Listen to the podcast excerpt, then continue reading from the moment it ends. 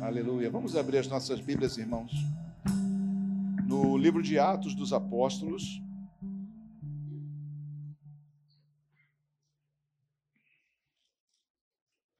capítulo 27.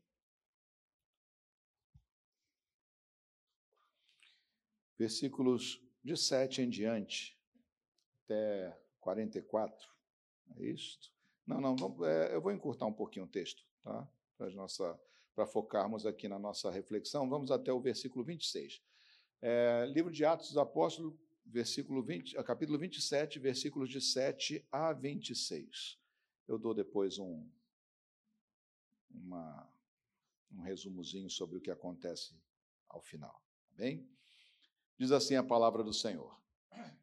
Navegando vagarosamente muitos dias, foi com dificuldade que chegamos às imediações de Quinido não nos sendo permitido prosseguir por causa do vento contrário, navegamos ao abrigo de Creta, na altura de Salmona. Costeando a ilha com dificuldade, chegamos a um lugar chamado Bons Portos, por, perto do qual estava a cidade de Laceia. Depois de muito tempo, tendo se tornado a navegação perigosa e já passado o tempo do dia do jejum, Paulo os aconselhou, dizendo: Senhores, vejo que a viagem vai ser trabalhosa, com dano e muito prejuízo não só da carga e do navio, mas também da nossa vida. Porém, o centurião dava mais crédito ao piloto e ao mestre do navio do que ao que Paulo dizia.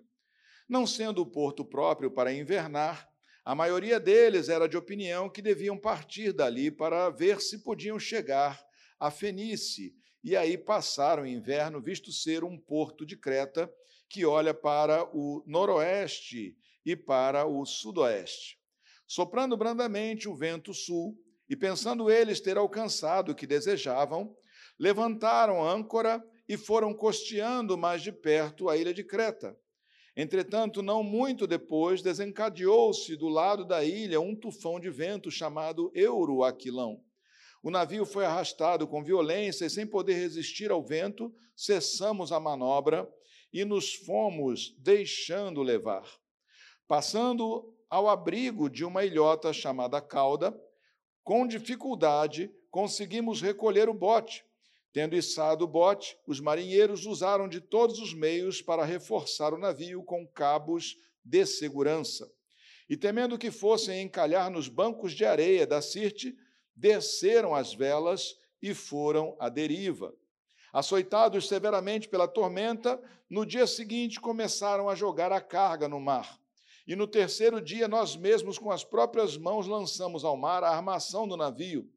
E não aparecendo havia já alguns dias nem sol nem estrelas, caindo sobre nós grande tempestade, dissipou-se afinal toda a esperança de salvamento.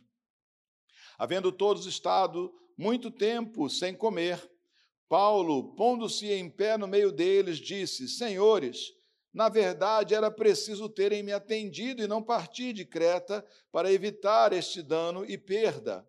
Mas agora aconselho que tenham coragem, porque nenhuma vida se perderá, se perderá, mas somente o navio porque esta mesma noite um anjo do Deus a quem pertenço e a quem sirvo esteve comigo, dizendo: Paulo, não tenha medo, é preciso que você compareça diante de César, e eis que Deus, por sua graça, lhe deu todos os que navegam com você. Portanto, senhores, tenham coragem, pois eu confio em Deus que tudo vai acontecer conforme me foi dito. Porém, é necessário que sejamos arrastados para alguma ilha. Deus Santo, graças te damos pela tua palavra, ó Pai, e te pedimos, ó Deus amado, que tu venhas, ó Pai, nos abençoar em meio a essa reflexão que nela faremos.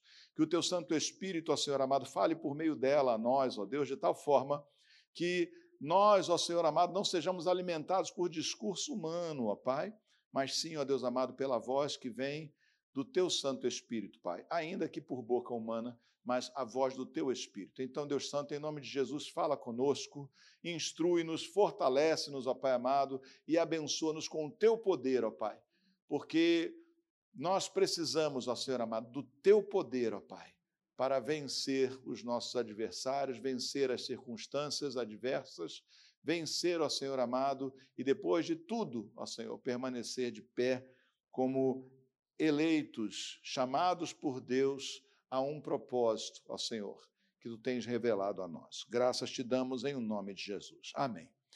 Podemos sentar, irmãos.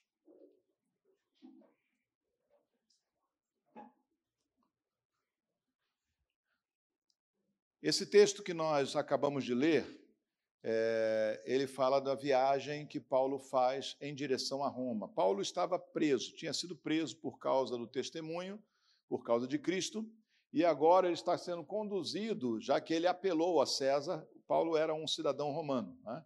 então ele apelou a César. Então, quando ele apela a César no meio do julgamento que ele estava sofrendo, então, os juízes locais ou territoriais não podiam mais julgar a ele, tinham que enviar é, para que César o julgasse, né, para que o rei de Roma o julgasse. Então, é, ele está sendo conduzido preso até Roma para então ser julgado. E nesse caminho, era um caminho de muitos dias, né, é, ele passa, eles passam, não só ele, mas a embarcação, outros presos que com ele estavam, os marinheiros e os soldados romanos que ali estavam destacados para conduzir aqueles presos, eles passam por uma tempestade terrível. Né? Tendo eles é, discordado de Paulo e resolvido é, partir em viagem, deixar o porto e seguir viagem, porque o lugar onde eles estavam não era um lugar adequado para eles passarem o inverno, eles teriam que ficar meses, semanas, talvez meses naquela, naquela localidade. Eles escolheram, então, é, prosseguir viagem. E no meio dessa viagem, então, mostrou-se a viagem extremamente perigosa, estando eles no meio de uma tempestade. As tempestades, meus irmãos, elas se abatem sobre qualquer é, área e sobre qualquer povo, sobre qualquer lugar. Né?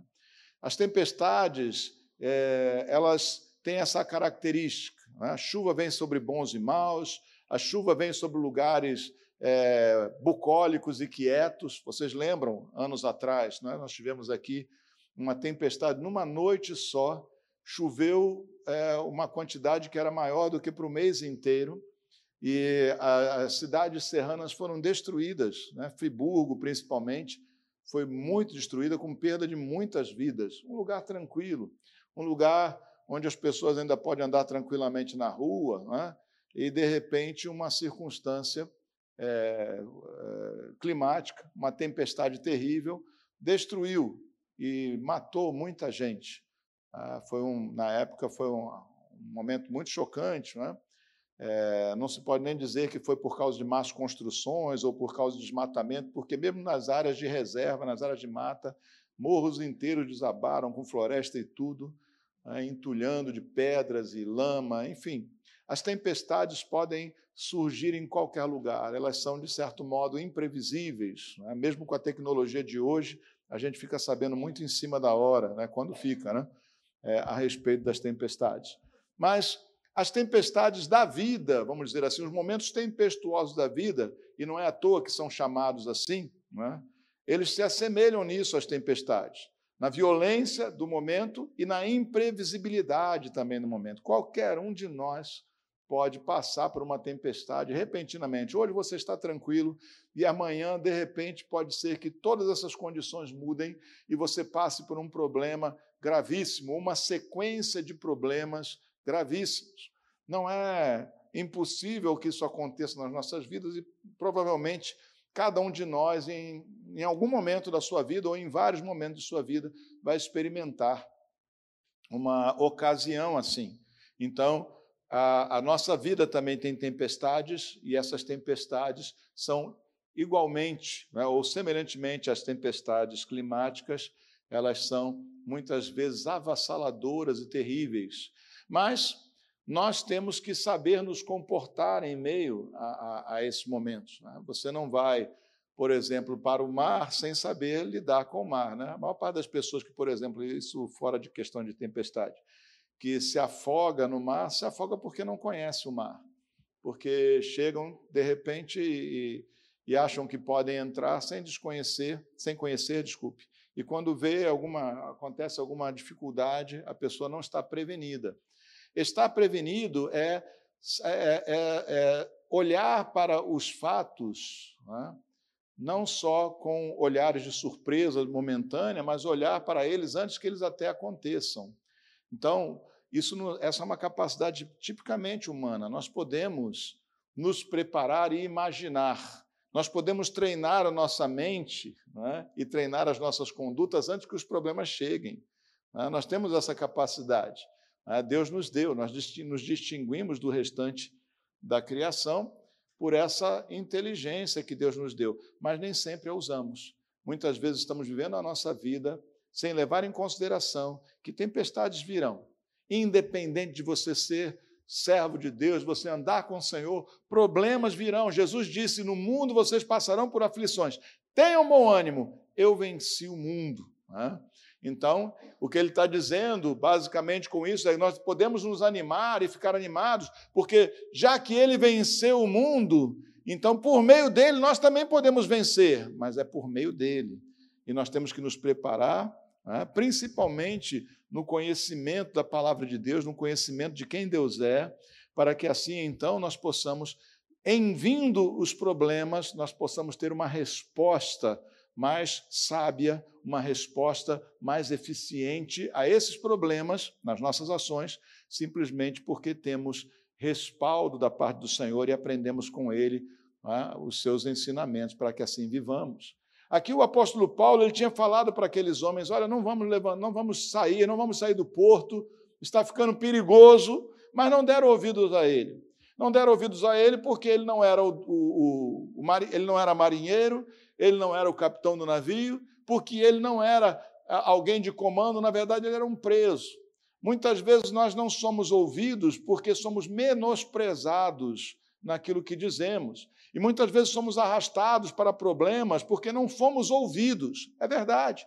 Às vezes você fala, você previne, gente, olha, isso não é uma, não é uma boa coisa, essa não é uma boa ideia, não, é, não vamos fazer assim, Deus não vai abençoar isso, mas as pessoas não estão ouvindo muitas vezes, porque menosprezam, consideram que é, você não tem autoridade para dizer isso. Aliás, sobre autoridade, é uma coisa impressionante, como nós temos que estar sempre atentos ao que é de fato autoridade. Autoridade tem a ver com ter um conhecimento de fato, com ser realmente com estar apropriado ou se apropriar daquele conhecimento de fato. O que mais nós temos nesse mundo é gente pitaqueira, que quer dar pitaco em tudo sem ter conhecimento de causa, sem ter de fato conhecimento daquilo que está falando. Ou seja, a sua, aquilo que a pessoa fala, na verdade, não é, não é, é, é de autoridade, é autoritário. Ou seja, é algo que é dito com a presunção ou, ou vendendo uma presunção de que aquilo é verdade, de que está certo, mas na verdade é apenas ênfase, não tem substância. Né? Isso acontece em vários ambientes conosco, que somos cristãos, tá? Porque temos recebido da palavra de Deus, de Deus, uma palavra que vem do autor de todas as coisas, ou seja, de quem de fato tem autoridade, que é uma propriedade, que é algo próprio de quem é autor. Né?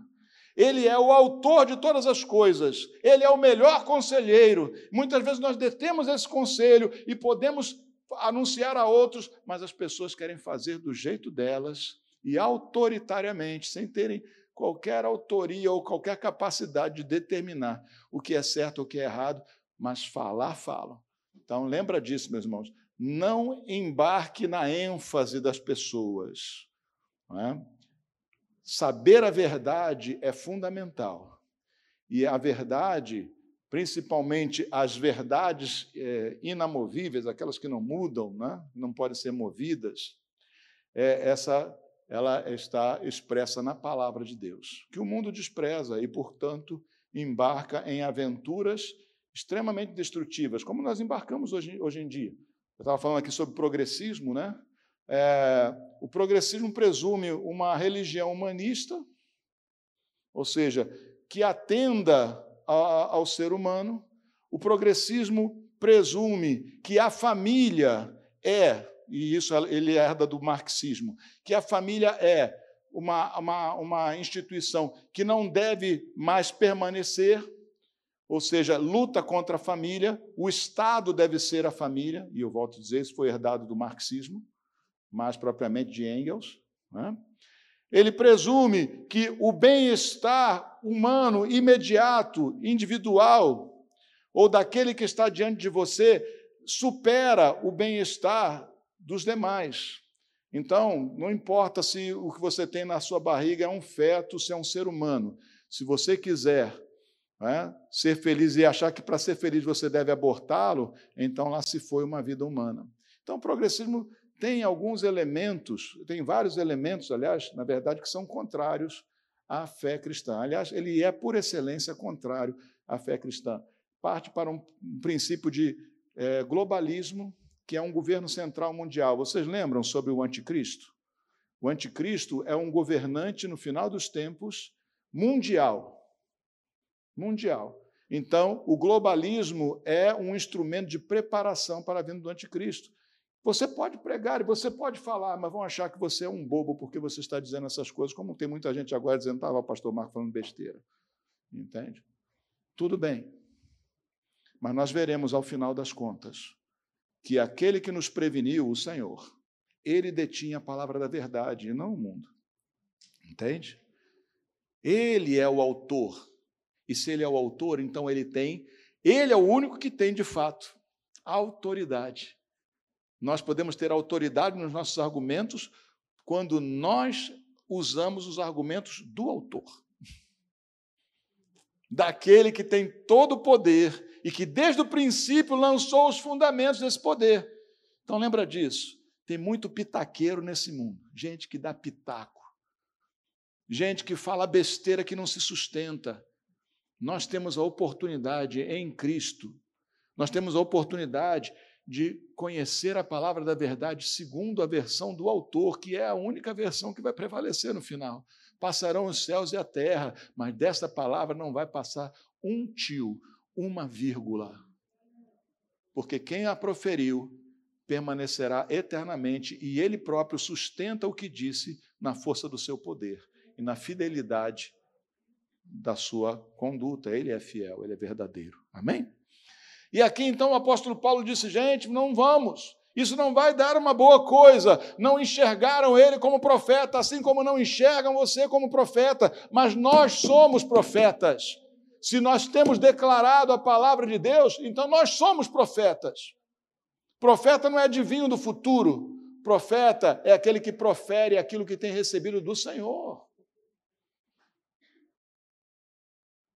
Nós temos recebido pela palavra e pelo Espírito também para aplicação imediata.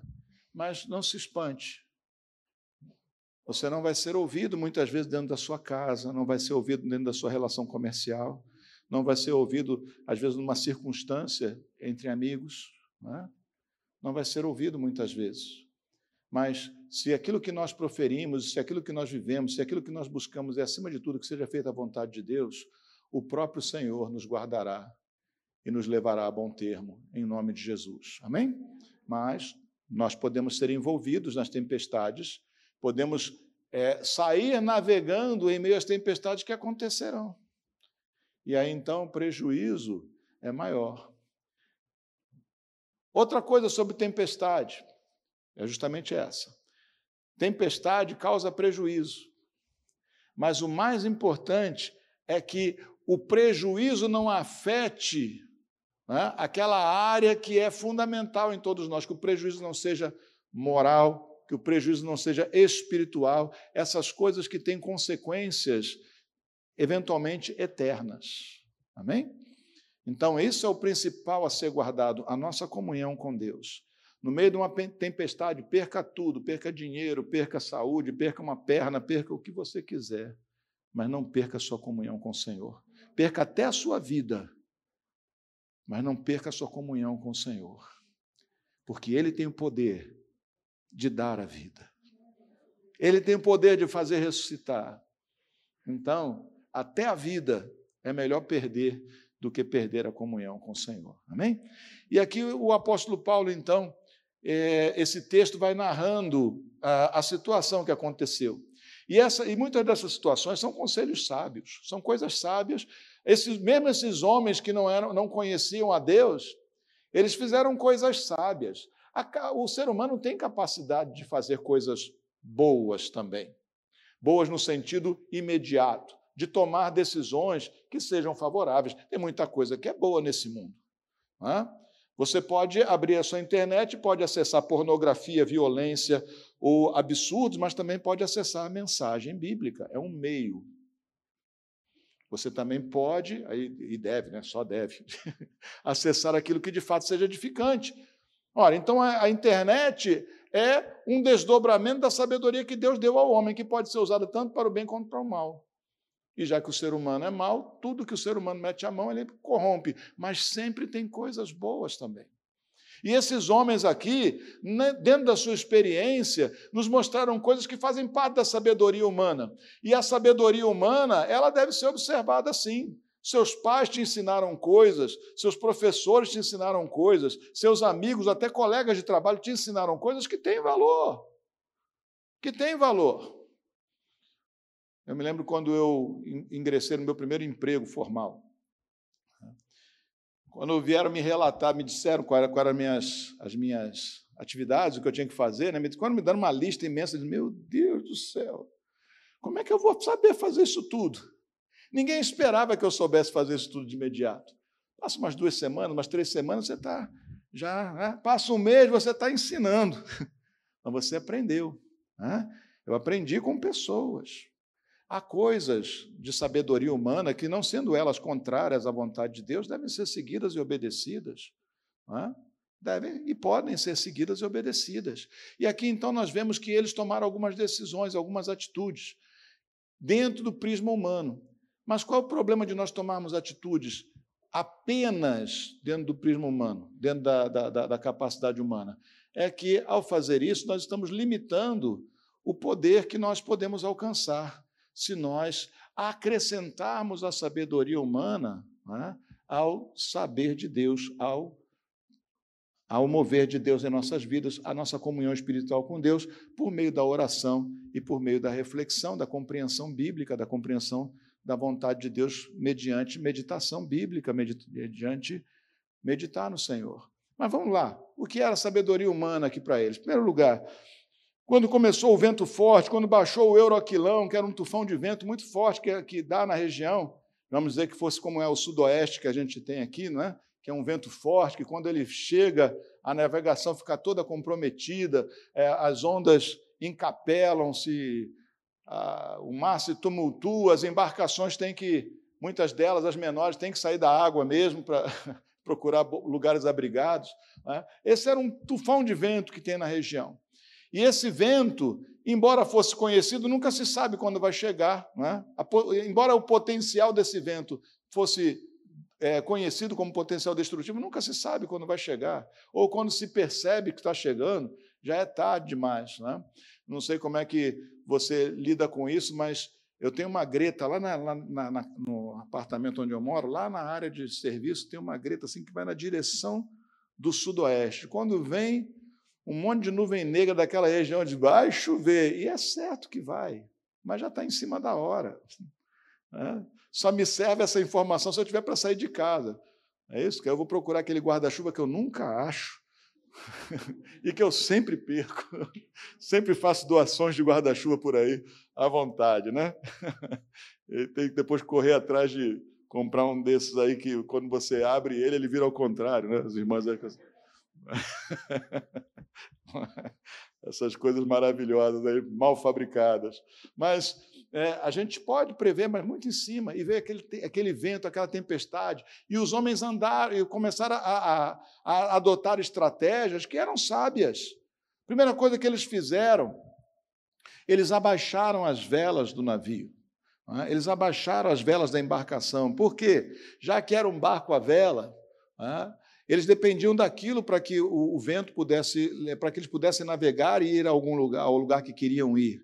Mas se você deixa as velas do barco levantadas, tanto ele pode virar se o vento estiver vindo de lateral, como também pode rasgar as velas do barco e você ficar sem capacidade de navegar, ficar à deriva. Então, primeiramente, eles preservaram é, o equipamento do barco, abaixaram para reduzir o perfil do barco. E nós, na nossa vida, temos que pensar nisso. Em meio às tempestades, em meio às tempestades, mais importante do que os objetivos que você tinha em mente, ou vários dos objetivos que você tinha em mente, né, daquilo que você está buscando na, na, na sua vida, digamos assim, secular ou na sua jornada, mais importante que isso é manter a flutuação, é continuar em cima da água e não debaixo dela. Então, eles abaixaram as velas. Né, para quê? Para que o barco não fosse arrastado com o vento, para que não fosse levado para uma região de, de atoleiro, né, uma região de, de bancos de areia, bancos de lama, onde eles poderiam ficar atolados e poderiam então acabar com tudo de uma vez. Abaixaram as velas. Assim também nós precisamos, meus irmãos, ir um pouco mais devagar nas coisas quando chegam os momentos tempestuosos da vida. Isso é uma sabedoria que é humana. Quando você está numa estrada e começa uma chuvarada muito forte, todo mundo, ou pelo menos aqueles que têm bom senso, reduz a velocidade. Né? Alguns começam a encostar para a direita. Né? Por quê? Porque você não enxerga mais direito, porque você pode passar por uma poça d'água e perder a aderência do veículo, porque você pode precisar do freio e o freio já não está mais funcionando com a mesma eficácia em função do, do, da aderência do asfalto ter mudado. É uma questão de sabedoria. Só o tolo quer, quer ganhar tempo numa hora como essa. Quando a gente passa por um problema sério na nossa vida, uma situação tempestuosa, é hora de ir mais devagar. É hora de pensar que você não pode ou você não deve procurar avançar com rapidez, mas avançar com segurança. E talvez seja necessário até mesmo dar uma parada em alguns projetos, em algumas coisas. Às vezes a tempestade chega na família da gente, na nossa casa. Um conflito surgiu ou algo desestabiliza a casa, uma enfermidade ou um problema financeiro seríssimo. É importante nessas horas nós andarmos com segurança e nós reduzirmos a velocidade dos nossos planos. Você almejava fazer alguma coisa, ter uma viagem, sei lá, ou mesmo comprar um imóvel, ou fazer um investimento, talvez seja a hora de esperar um pouco mais. Isso é sabedoria humana. E não há nada contra isso. Bom senso é coisa que nós também temos que ter. Né? E é necessário, então, às vezes, abaixar as coisas para que você continue navegando com segurança. Tem conflito dentro de casa, as pessoas estão pensando de modo diferente, estão se hostilizando por causa disso. Então, está na hora de reduzir o número de coisas que se busca e se procura e procurar a essencial, que é a unidade, que é o conserto, que é o restabelecimento né, da boa paz, do bom trânsito dentro de casa. Quando um filho começa a dar problemas, no sentido de, de se comportar mal, e eu não estou falando do comportamento de criança, mas, por exemplo, do comportamento de adolescente, que é muito mais perigoso, que a criança é mais controlável. Mas o adolescente começa a dar problemas, é hora da família parar de pensar um pouco em outros planos e pensar naquele adolescente. Em como fazer, focar os olhos em como fazer para que o dano não seja grande sobre a vida dele.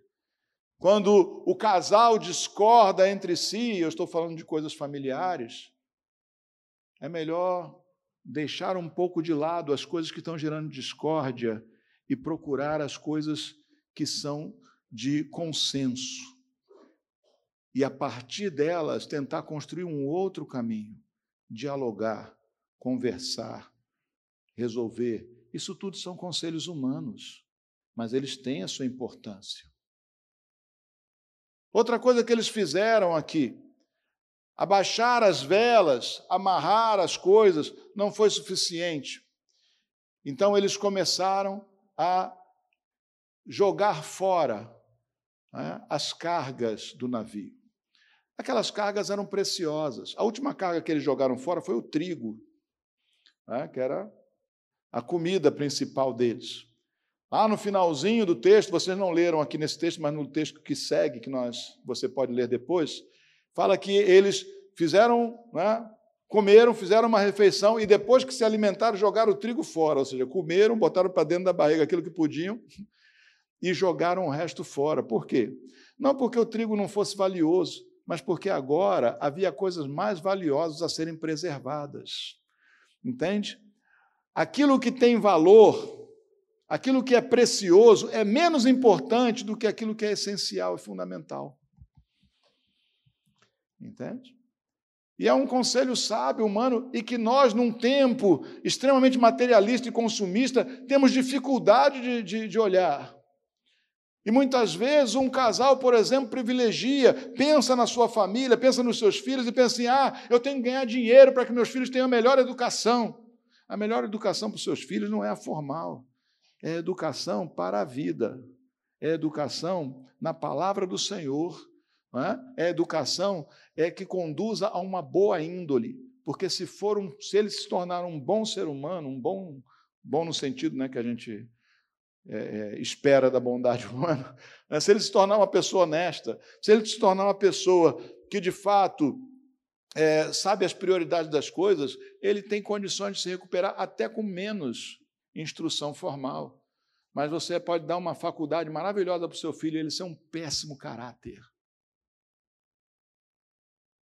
Simplesmente porque você não soube distinguir, ou nós não soubemos distinguir entre aquilo que é precioso e aquilo que é fundamental. Entende? Nós carregamos muitas coisas preciosas e almejamos muitas coisas preciosas. Nós carregamos muito cacareco conosco.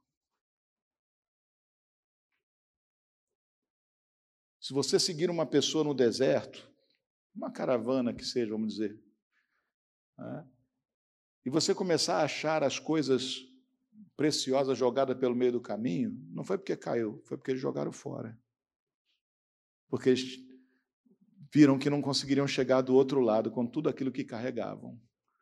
Nós precisamos aprender a jogar fora aquilo que antes foi precioso, mas que agora não é fundamental. Então tem um anúncio aí, uma propaganda assim, desapega. É? Desapega, meu irmão. É? Desapega. Desapega porque simplesmente tem hora na vida que a gente tem que jogar fora projetos, jogar fora viagem, jogar fora investimento, jogar fora toda a cacarecada, porque o que nós precisamos agora é simplesmente manter aquilo que é fundamental, aquilo que é estrutural, aquilo que não pode ser perdido. E foi o que eles fizeram. Até comida eles jogaram fora. Porque não adianta você guardar comida se você vai morrer, não vai ter boca que coma. São conselhos humanos. É? São conselhos humanos. Mas o principal, e todos eles são bons, volto a dizer, né? há coisas boas. Afora os pitaqueiros, há coisas boas que se pode ouvir das pessoas.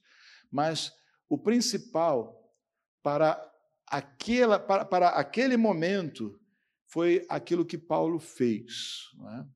Ele ouviu a voz do Senhor. Bom, ninguém ouve a voz do Senhor se não estiver orando a Deus.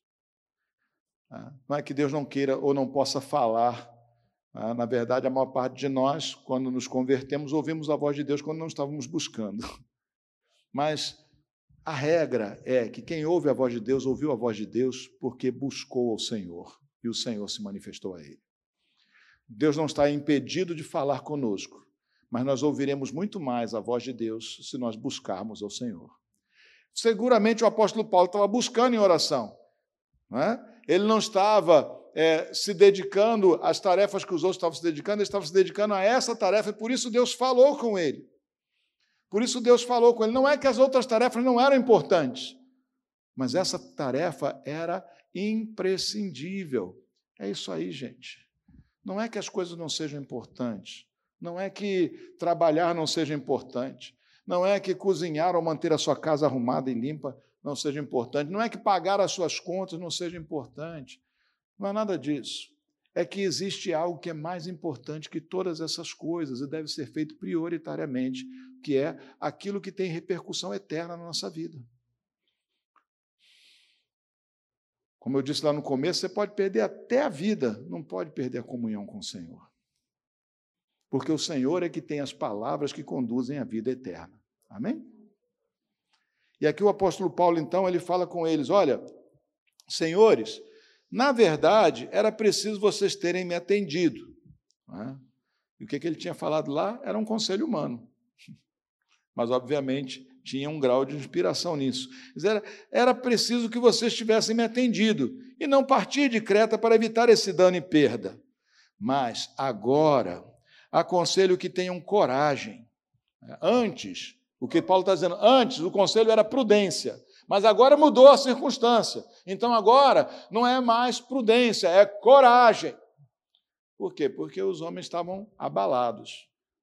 Sabe quando a pessoa passa por um perigo? Né? Eu me lembro, lembra, Márcio, pronto. Lembra quando nós quase afundamos lá na Baía de Guanabara? Eu tinha um barquinho pequenininho, era daqui para ali, assim. Fomos pescar, eu, Márcio e meu pai. Três barrigudinhos. Num barquinho pequenininho. E veio uma marola, começou a dar um vento, começou a dar umas marolinhas assim, era o suficiente para afundar o barco. começou a entrar água no barco. Né? É, eu, eu, desde criança, é, eu sempre tive meu pai como exemplo de um homem corajoso, mas naquele dia eu olhei para a cara dele, ele estava assim. O olhar dele estava perdido no horizonte, do tipo, danou-se. É, não que o meu não tivesse. É. Tanto é, lembra, nós íamos encalhar o barco numa pedra lá, né? Mas aí nós descobrimos que o problema é que estava entrando água numa, numa fresta, né? Aí o Márcio ficou de contrapeso na ponta do barco, a traseira do barco saiu da água, pronto, parou de entrar água, nós jogamos com a caneca fora. Nós descobrimos que o Márcio não podia ficar atrás, tinha que ficar na frente. Descobrimos que o Márcio não podia ficar atrás, tinha que ficar na frente. Mas eu não esqueço da cara. O olhar perdido no horizonte, do tipo, desculpem, ferrou, lascou, né? danou-se. Né? E é verdade. Aqueles homens deviam estar com esse olhar perdido, deviam ter percebido que deu ruim, como se diz, né? Estavam numa péssima situação, que não iam escapar do prejuízo maior, que não iam escapar naquele momento. E, a, e aí então a conversa já não era mais prudência, a conversa era coragem. Agora é hora de ser ousado, né? de ir contra as evidências. A evidência é: vamos afundar, a evidência é: vamos morrer. Essa era a evidência. Mas agora é hora de ousar e ir na outra direção e ter coragem. E lutar como se fosse líquido e certo que se pode conseguir. A hora para a prudência, mas a hora de ser corajoso também de ser ousado. E Paulo diz para eles: olha, tenham coragem, aconselho que tenham coragem, porque nenhuma vida se perderá.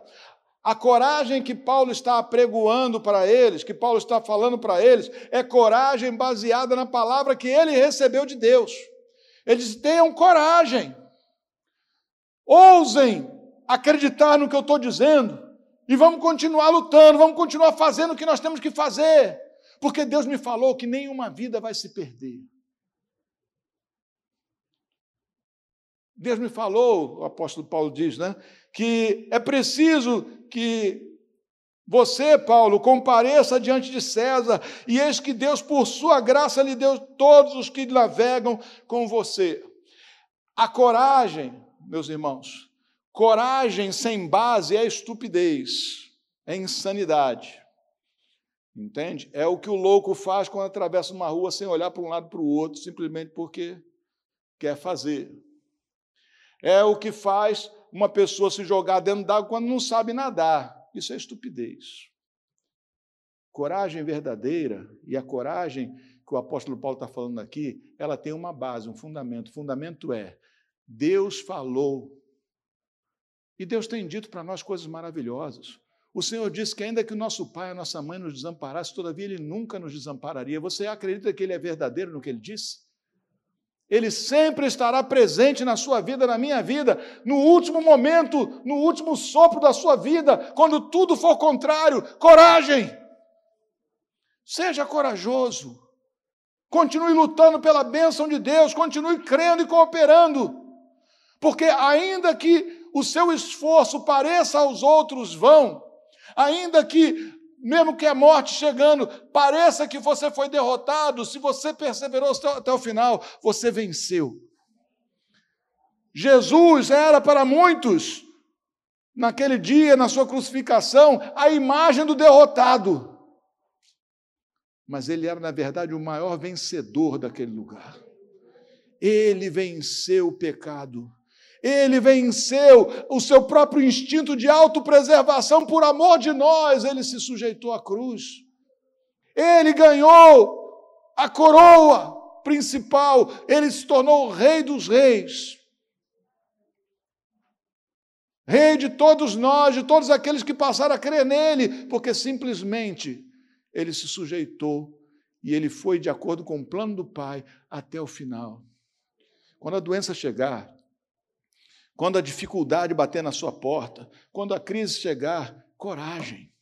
Não a coragem insana dos loucos que, que acham que pode sair voando pela janela, mas a coragem daquele que sabe que Deus é fiel e que aquilo que ele tem dito para nós é fiel e verdadeiro.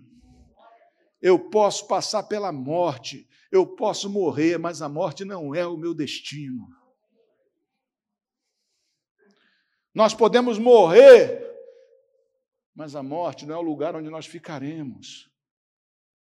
Eu fui chamado, você foi chamado e vocacionado para a vida eterna com Deus. Nós seremos ressuscitados no último dia. E não vamos ficar apagados até lá, não, nós vamos ficar em consolação com o Senhor, até que se cumpra o propósito de Deus e venha Jesus. E de modo algum, os que estiverem vivos precederão os que morreram em Cristo, eles ressuscitarão primeiro. Amém? Então, coragem. Não a coragem insana dos loucos, mas a coragem de quem confia em Deus, de quem confia na palavra de Deus. Aqui o apóstolo Paulo trouxe para eles o que eles podiam ter da palavra de Deus. Porque, pelo jeito, ali ninguém era conhecedor da palavra de Deus. Mas Paulo trouxe uma pequena porção, a porção que Deus havia revelado a ele naquela noite. Nenhuma vida se perderá. Então vamos lá. A nossa, os nossos esforços não se perderão se nós os direcionarmos segundo aquilo que, segundo a instrução de Deus. Nenhum deles se perderá, nenhum dos nossos esforços, todos eles, nenhum deles será vão. Então esforce-se. Há algo a fazer.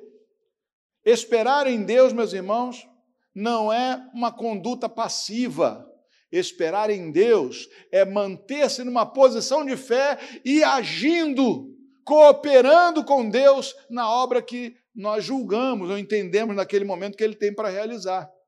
Porque Deus não nos revela todas as coisas.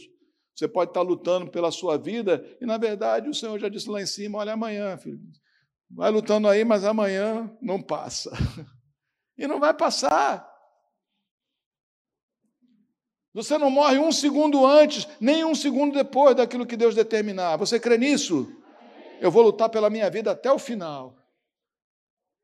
Mas quando ela for ceifada, na verdade eu fui colhido. A gente pensa em ceifa como algo que é destrutivo, mas quando o ceifeiro é o Senhor, ele está colhendo o seu trigo. Amém? Você é trigo quando a sua vida for tirada, quando você for ceifado, é porque o Senhor recolheu o seu trigo.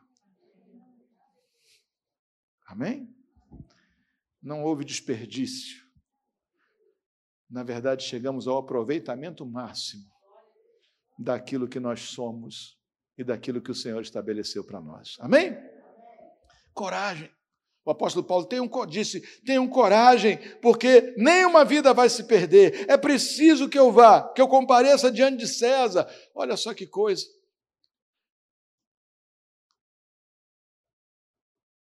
Deus tinha um propósito na vida de Paulo. E esse propósito nem era um propósito legal assim, que Paulo ia curtindo. Não era assim, olha, é preciso que eu compareça né, a, a, sei lá, como é que chama, Cancún, para eu curtir o último verão. Ele tinha que comparecer, era problema, a coisa era terrível. Ele tinha que comparecer diante de um ímpio sanguinário. Mas era o propósito de Deus. Nem todos os propósitos de Deus para a sua vida trarão conforto, ao menos imediato.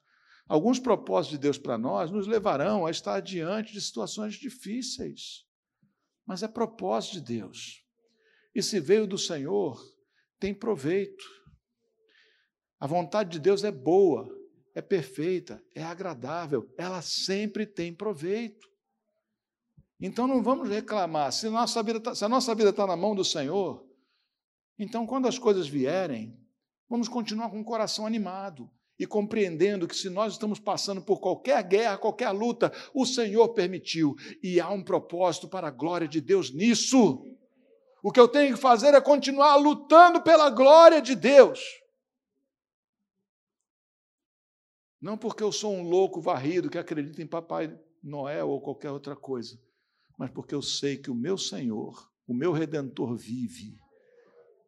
Ele reina e ele opera poderosamente na minha vida em cada instante. Primeiro fôlego que eu dei, primeira respiração, aliás, antes no ventre da minha mãe, desde o ventre até o último fôlego e daí por diante.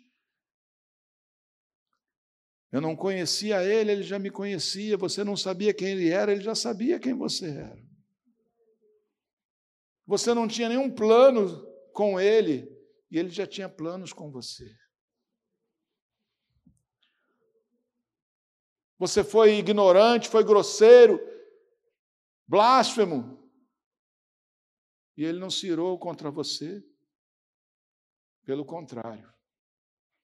Com cordas humanas ele te atraiu. E com um amor incomparável ele te redimiu e te constrangeu. Amém? Você acha que quem investiu tanto perderia por tão pouco? Deus não investe para perder, Deus não tenta fazer, Deus opera a sua vontade. Então, quando chegar a hora difícil, seja corajoso, continue cooperando com o Senhor. Continue fazendo a sua parte. Continue, sempre tendo em mente que Deus tem dado palavra a seu respeito e ordens a seu respeito aos anjos. Amém? Tem dado ordens ao nosso respeito.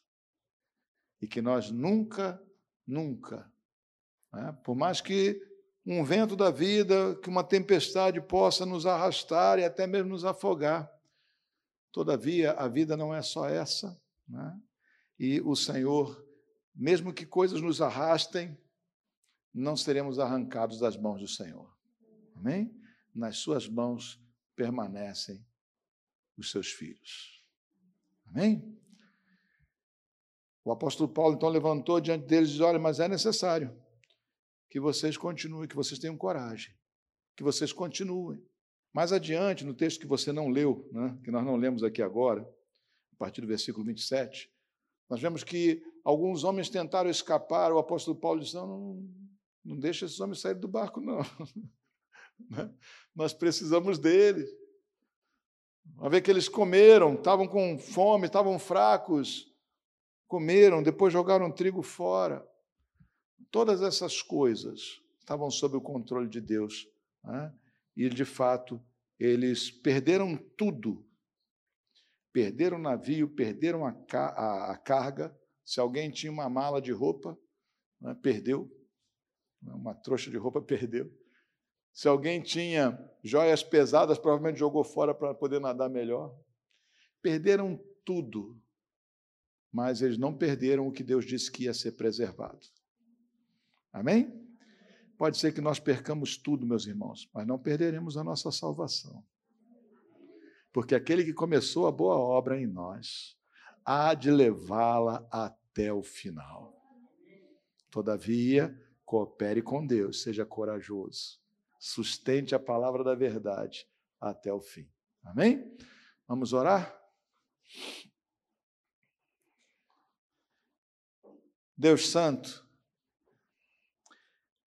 é verdade, Senhor, que As tempestades, ó Senhor amado, são imprevisíveis. É verdade, ó Senhor amado, que os problemas, ó Pai, podem crescer de um modo, ó Senhor amado, que a força humana não tenha como conter ou contornar. É verdade, Senhor, que mesmo nós sendo crentes, podemos, ó Senhor amado, perder tudo. Nós que confiamos tanto na tua prosperidade, pode ser tirado de nós tudo, ó Senhor, mas não será tirado de nós o tesouro que nós temos guardado no céu.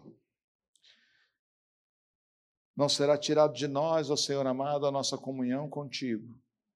Não será tirado de nós, ó Senhor amado, a tua presença em nossas vidas. Então, Senhor amado, eu te peço por aqueles que estão passando por problemas, por lutas, que estão passando por alguma tempestade, seja ela mais branda ou mais forte, dê a eles coragem nessa hora, Pai. Como tu disseste para Josué, que eles possam ser fortes e corajosos para guardar tudo o que está escrito para obedecerem tudo o que já foi dito. Que eles sejam fortes e corajosos, que nós sejamos fortes e corajosos, Pai. Deus Santo, em nome de Jesus. Nós sabemos, ó Senhor amado, que a nossa herança está em tuas mãos e que ninguém pode arrebatá-la de ti. Nós sabemos, Pai, que as nossas vidas estão em tuas mãos e que ninguém pode nos separar do amor de Deus que está em Cristo Jesus. Então, Senhor amado, que nós possamos, ó Senhor amado, ver a tua mão, ó Pai, operando em nossas vidas, mesmo em meio à tempestade.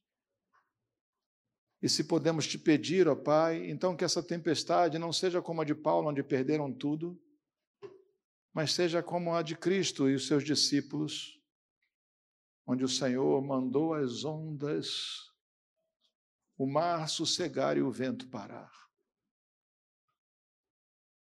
Esse é o desejo do nosso coração. Faz sossegar os ventos, Pai. Transforma o mar num mar de vidro, ó Senhor. Opera, Pai amado, em nossas vidas. Todavia, seja feita a tua vontade. Porque nós, ó Senhor amado, nós somos como crianças, ó Deus, que não sabem, não sabemos de fato o que é bom. Mas tu és o nosso Pai e nós sabemos, ó Senhor amado, que é confiável a tua palavra. Que tu és confiável, não só fiel, mas amorosamente fiel. Graças te damos, ó Senhor. E te pedimos, Pai, faz parar o vento. Cessa a tempestade, Pai. Preserva-nos, ó Pai. E por tua graça, dá-nos aqueles que estão ao nosso redor, ó Deus Dá-nos outros para que sejam salvos conosco, ó Senhor. Por tua graça, Pai amado. Que a palavra de Deus nos nossos lábios alcance outros, ó Pai. Nós pedimos isso, Senhor, em nome de Jesus. Amém e glória a Deus. Aleluia. Vamos servir a mesa do